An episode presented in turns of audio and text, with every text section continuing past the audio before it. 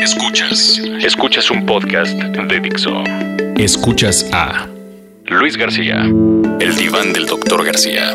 Por Dixo. La productora de podcast más importante en habla hispana.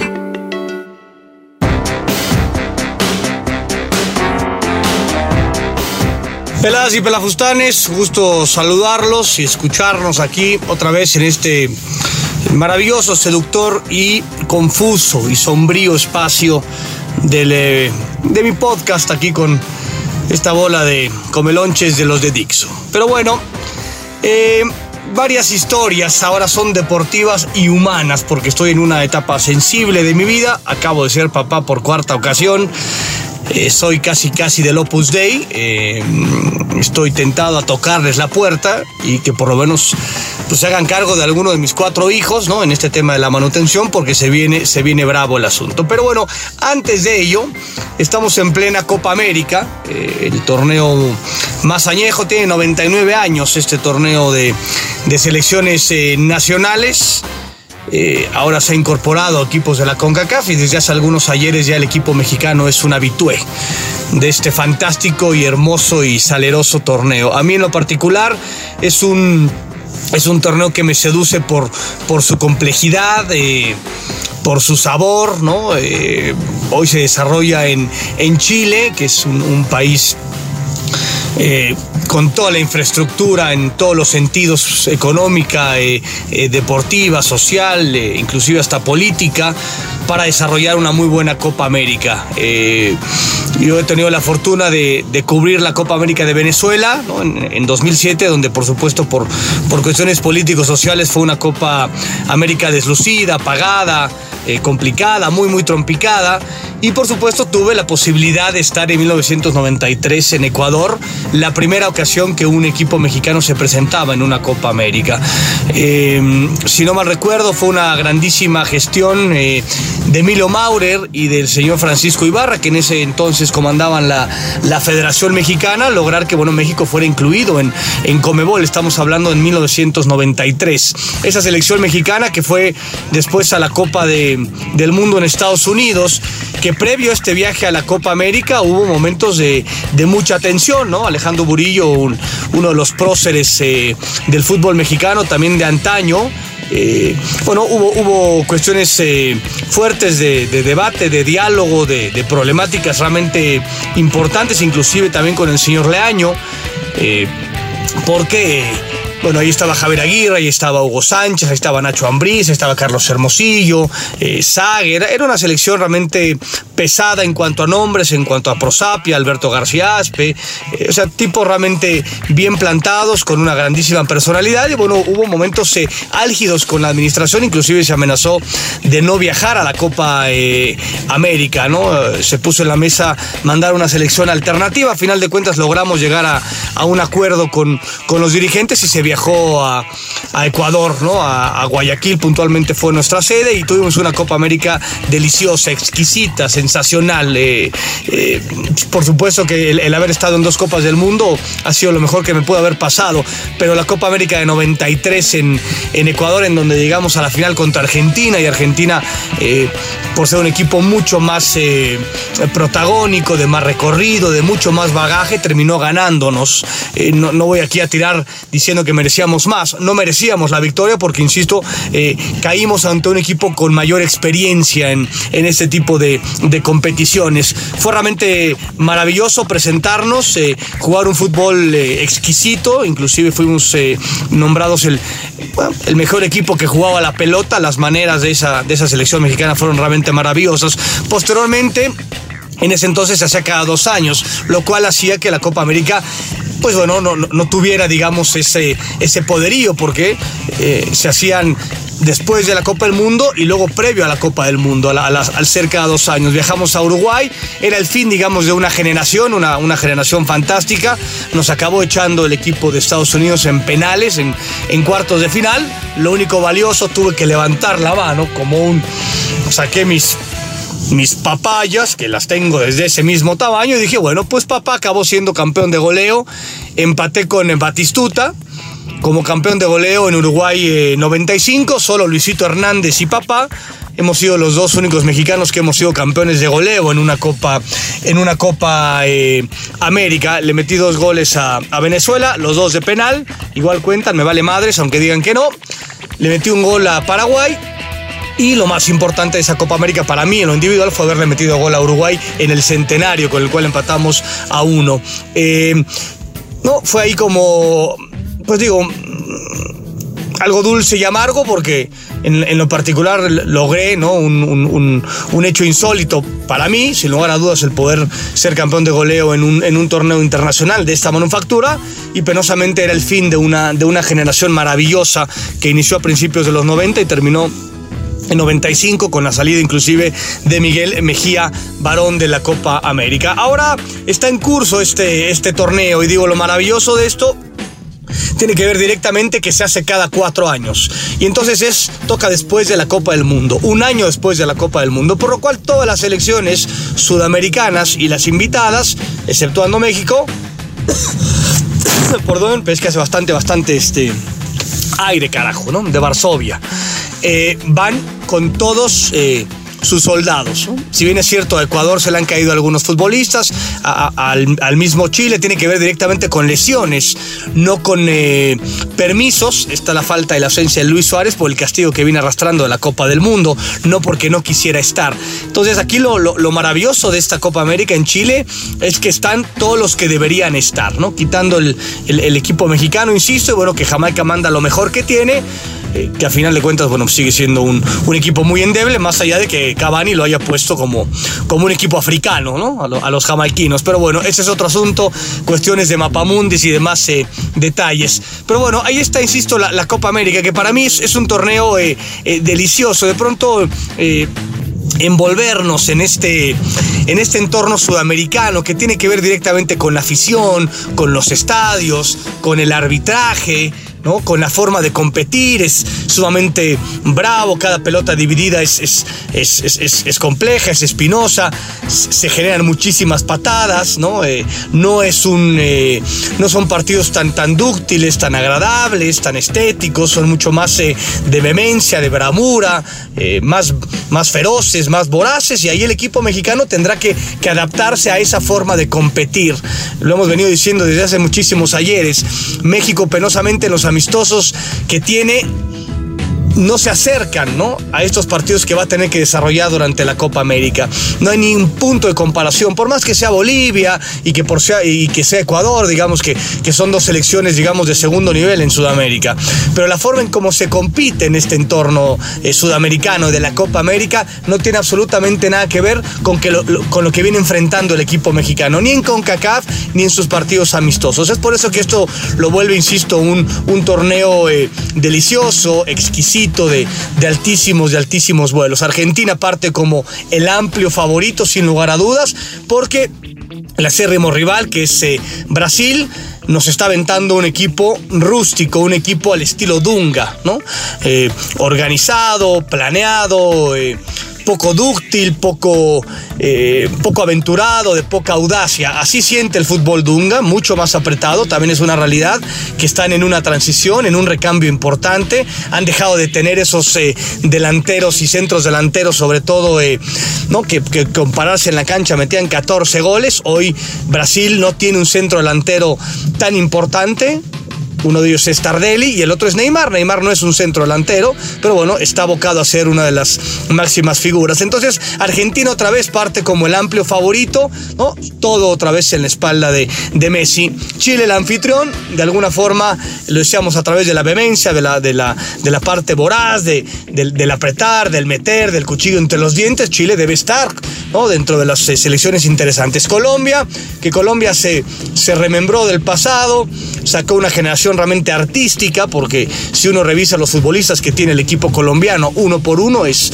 es una maravilla observarlos jugar a la, a la pelota. No entienden otra forma de jugar más que respetar absolutamente el trato de la pelota. Esa es la forma en cómo Colombia expresa su mejor, eh, su mejor nivel. Uruguay que siempre será este equipo eh, eh, uruguayo impredecible, capaz de lo mejor o lo peor. esos son, digamos, los de siempre. Y, México que, que tiene, una, tiene una buena historia en esta Copa América. Dos subcampeonatos, que no es poca cosa, con Javier Aguirre y con Miguel Mejía Barón.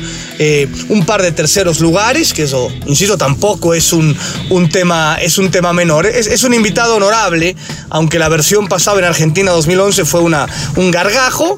Y hoy veremos eh, con una selección alternativa, no tan pedacera, porque cuando Miguel Herrera dijo que íbamos a ir a la Copa de Oro y a la Copa América con dos equipos distintos y el alternativo iba a ser el que, el que viajara a Chile, pues yo sí me asusté y se me frunció hasta el fisfirisis. Pero después de ver la lista, me parece que avienta algunos futbolistas con cierto recorrido. Ahí está Corona, ahí está Guayala, por supuesto eh, Rafa Márquez, eh, está Marco, eh, Marco Fabián, está Luisito Montes, este chamaco Jesús Corona, el, mediocampista del Twente que anda bien, la esperanza de que Raúl Jiménez haya aprendido algo este año en el Atlético de Madrid. Entonces, de alguna forma, no es tan pedacera el equipo mexicano, por supuesto que no es, la, no es ni cerca la, la selección A. Pero bueno, ahí está el asunto de la Copa América. Pero durante el desarrollo de la Copa América, insisto, se apareció el que, que, que, que, que, que y se apareció Luisito Junior en el escenario. Por cuarta ocasión fui papá y les voy a comentar el fantástico y hermoso periplo que eso significó. Escuchas, escuchas a El diván del doctor García. Fixo.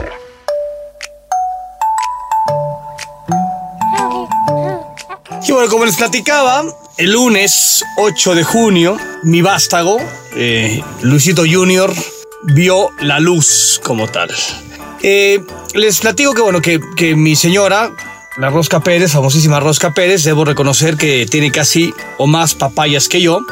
Es el tercer parto eh, natural y los últimos dos fueron por hipnoparto. El primero, Mariano, fue psicoprofiláctico, después decidimos de alguna forma evolucionar o profundizar en este tema de los partos naturales y, el nacimiento de Roberta y el de Luis fueron a través de, del hipnoparto. El hipnoparto es una filosofía, eh, forma, manera, este en donde el, parto lo llevas sin ningún tema de, gritos, ni estrés, ni mucho menos. Sencillamente la, la mamá en turno encuentra a través de la hipnosis, de la relajación, de, la meditación durante el parto, el, el, poder controlar inclusive lo que se le llama las olas, ¿no?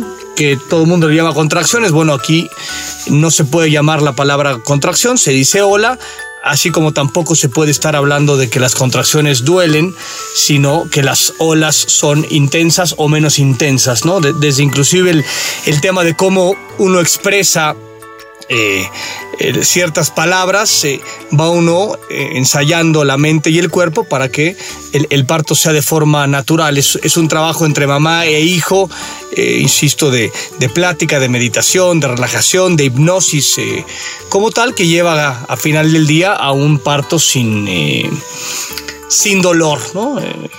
Ese es el, concepto eh, final. Uno como esposo es como una pequeña rémora. Eh, yo cuando empecé este tipo de, situaciones me, parecieron sumamente interesantes, me, me maravilló, ¿no? Siempre he creído que, que el estar informado te, te puede ayudar, ¿no? O te da armas para, para hacer lo que uno quiera, ¿eh? no, no, tiene que ser este hipnoparto, puede ser cualquier otra circunstancia. Empezamos a, asistir a una serie de cursos y poco a poco vimos eh, resultados y empezamos a investigar y a leer y a, documentarnos de, que esto era un, un buen camino para, para tener a nuestros, eh, a nuestros hijos como tal. Eh, eh, sencillamente tengo que darle todo el reconocimiento a, a Rocío por esta grandísima capacidad de, de control, de relajación, de, de hipnosis que ella logra cada vez que, que, entra en trabajo de parto. Es una cosa increíble. Este último, Luis, el, trabajo fue cerca de 15, 18 horas, incluido el, el pretrabajo como tal. También es una realidad que nosotros acudimos y tenemos como, como aliada, como cómplice, una dula, ella se llama Mireille Stoppen, la, mamá de, de esta señora, bueno, fue, ha sido la prócer, digamos, de, del parto sin anestesia, ¿no? Eh, eh, en este país, penosamente, y, no porque yo me la quiera dar así como de la Organización Mundial de la Salud, pero bueno, el, informe es que somos el país número uno en cesáreas. Normalmente por país tú tienes un tope de cesáreas, no puedes hacer más, y bueno, México las, las extralimita de una forma realmente eh, dolorosa, y todo esto tiene que ver por, por falta de información. Y también resulta muy simpático porque cuando uno empieza a este tipo de circunstancias y nos pasaba con nuestros amigos o con, o con nuestra familia, inclusive con nuestras mamás o papás, en donde les intentamos explicar que, bueno, que, que el parto lo queríamos llevar de esta forma, eh, que nosotros dos, eh, junto con la Dula, con Mireille Stoppen, que es la, la orientadora, la guía, está desde el primer minuto en donde empezamos a trabajar en, el asunto del parto. Eh, bueno, pues ella, ella se encarga de participar, de dar algunos masajes, de dar algunos consejos, de, meter a la regadera a la, mamá, de, de decirle, ¿no? Eh, que visualice ciertas cosas, en fin, es, como una orientadora en vivo, ¿no? Durante todo el trabajo de, parto, pero era muy simpático porque nosotros pues, nos sentíamos muy contentos. Eh, eh, la, primera ocasión, que era con Mariano, pues queríamos compartir este tipo de información y que estábamos en el curso y, de pronto, bueno, pues eh, parecíamos apestados, ¿no? Parecíamos una bola de, de estúpidos intentando platicar sobre que había que tener el parto natural y que era lo más conveniente para la mamá y que era lo más conveniente para, para, el, para el bebé, porque bueno, inmediatamente podía él este, ser amamantado, la, la mamá se recuperaba mucho más rápido, en fin, este, todo este tipo de cuestiones que, que uno, pues que nos habían informado y nos habíamos enterado a través de, del curso tanto de psicoprofiláctico como el, de la, el del hipnoparto. Bueno, a final de cuentas, insisto, acabamos siendo unos, unos asquerosos parias y, y entonces ya en el, en el, en el nacimiento de Roberta y ahora en el nacimiento de Luis, pues por supuesto que ya no, ya no ejercemos la palabra de Dios, ¿no? En ese sentido de andar este, platicando el asunto. La gente que nos pregunta y que, bueno, que medianamente está inquieta en cómo, en cómo lo, eh, Rocío trabajó otra vez de forma fantástica este parto con a buen término, lo, lo contamos. Y si no, no, ya, ya entendimos que que a veces a la, gente le, cuesta trabajo en entender este tipo de, situaciones. Y, yo sí soy de los eh, creyentes, porque soy un tipo bastante tolerante, incluyente, global, ¿no? sin lugar a dudas, que, que difícilmente emito un juicio eh, del que sea. No, no, me gusta andar juzgando eh, actitudes o situaciones, cada quien en su vida hará, dirá y, y se comportará de acuerdo a, a, muchísimas situaciones y circunstancias. Nosotros no, este, no, no, no enjuiciamos en, lo más mínimo eh, y, de pronto bueno, pues éramos señalados como si fuéramos unos este, indígenas ignorantes, este, ¿no? Eh, decían, es que ustedes falta que tengan los hijos colgados de los árboles y tal, todo ese tipo de, de, comentarios que resultan muy simpáticos, pero en, la parte eh, en donde Rocío y yo lo vivimos es, es, es la tercera odisea y por supuesto espero la última, ya me voy a cortar los cables se viene esta dolorosa vasectomía. Estoy buscando algún doctor que tenga unas tijeras de jardinero, ¿no? Debido al tamaño de mi hernia y de mis este, protuberancias. No es una operación sencilla, ¿no? Casi casi puede ser una operación de corazón abierto, lo que significa para mí una vasectomía. Insisto, cada quien con sus miserias y cada quien con sus, con sus tamaños. Pero en, ese sentido... Eh, la, tercera odisea que yo viví con Rocío eh, que ha sido maravillosa, ¿no? desde, desde el hecho de mejorar nuestra, nuestra intimidad, nosotros este, colocamos algunas velas, colocamos algunas eh, imágenes de, ¿no? de, ciertas eh, de la Virgen de Guadalupe, bueno, y, algunas otras más. Nosotros somos eh, creyentes en ciertas eh, eh, cuestiones, ¿no? Lo hacemos esto en, el baño de nuestro cuarto, empezamos a, meditar, ponemos cierta música, este, empezamos a platicar, en fin. O sea, e, este trabajo de parto que, insisto, yo como esposo me vuelvo complementario, me vuelvo sencillamente una rémora, sencillamente un, un, pequeño espectador como tal, eh, pero es un, es un proceso fantástico, insisto, en donde mejora la, relación, la comunicación, hay, hay una conexión eh, eh, maravillosa, ¿no? Que a veces me, se me complica explicar y, no es a través de la palabra, sino es a través de, los ojos, de los sentimientos, del tocar, del abrazar, de dar un masaje, ¿no? Del apretarnos eh, la mano. Eh, ha sido lo mejor que me ha tocado vivir, el, tema de mis cuatro, cuatro hijos, ¿no? Insisto, soy como del Opus Dei. Eh, el haber participado en el, en el parto como tal, eh, con Rocío, eh, sobre todo estos tres últimos eventos que fueron, insisto, sensacionales. Esta es una, una odisea, una aventura que, que, uno está inquieto y medio ansioso cuando arranca porque no sabes a dónde va, va a llevarte, cuánto tiempo te va a llevar, qué momentos vas a atravesar, si va a haber momentos realmente tensos y, complicados y, y, de, y de cierta inquietud y de ansiedad por, por la intensidad, digamos, de las olas que, que son que son sumamente intensas y el trabajo de parto, sobre todo al final, se pone sumamente bravo. Pero bueno, logramos tener un, un, equipo multidisciplinario, incluyendo a Alejandra Bermúdez, la, la ginecóloga fantástica colombiana, cagadísima, maravillosa, que en este momento no estuvo, estuvo su, su mano derecha, el señor, el doctor Avendaño, que fue realmente un, una gratísima, gratísima sorpresa. El pediatra Chavo Villalpando, que es otro grandísimo personaje, el güey se pone a cantar y a bailar y echa desmadre en, en la sala de expulsión, relaja todo el asunto, la Dula, por supuesto, Rocío y yo. O sea, logramos tener y establecer ahí un, un equipo, digamos, de, de, trabajo para que, para que Luisito eh, y la mamá pudieran trabajar de forma conjunta, de la mano, para llegar a buen puerto. Y insisto, ha sido una de las máximas eh, experiencias. Yo espero que la gente del hipnoparto escuche, escuche puntualmente y profundamente este podcast y me haga también socio, socio de el hipnoparto, una corriente, eh, filosofía, doctrina, forma de vida, ¿no? Eh, que está tomando realmente fuerza en, nuestro país, en el mundo, en, Europa y en Francia, y en Estados Unidos, en Inglaterra, bueno, tiene grandísima eh, penetración. En México poco a poco estamos eh, caminando hacia buen puerto eh, en este sentido. Por lo cual, solo les quiero recomendar que tengan a sus hijos a través del himnoparto, bola de peladas y la pelafustanes. Pero bueno, me voy. Este fue un podcast bastante, bastante extraño, bizarro. Deben entender que estoy sensible. Tengo síntomas posparto, quiero llorar me estoy puteando y madreando con todo mundo, me enojo con el policía de, los departamentos donde vivo, con el ballet parking en donde dejo mi coche para ir al 8W, me estoy encabronando con todo mundo, ¿no? Eh, y de pronto me entran ondas eufóricas de risa, luego me pongo muy triste, en fin, es el posparto, es el posparto y para los que no saben, para que las, las viejas que solo creen que les pasa a ellas, no, también nos pasa a nosotros, a los machines, esta situación posparto. Así que bueno, ahí les aventé de Copa América, de mi pasado en el 93 y el 95 jugando la Copa América, de lo que puede pasar con el equipo mexicano, del hipnoparto, de mis hijos y de mi posparto. Así que bueno, les mando besos, abrazos y arrimones. Los quiero, neta los quiero, insisto, estoy sensible. Hoy los quiero, mañana no sé.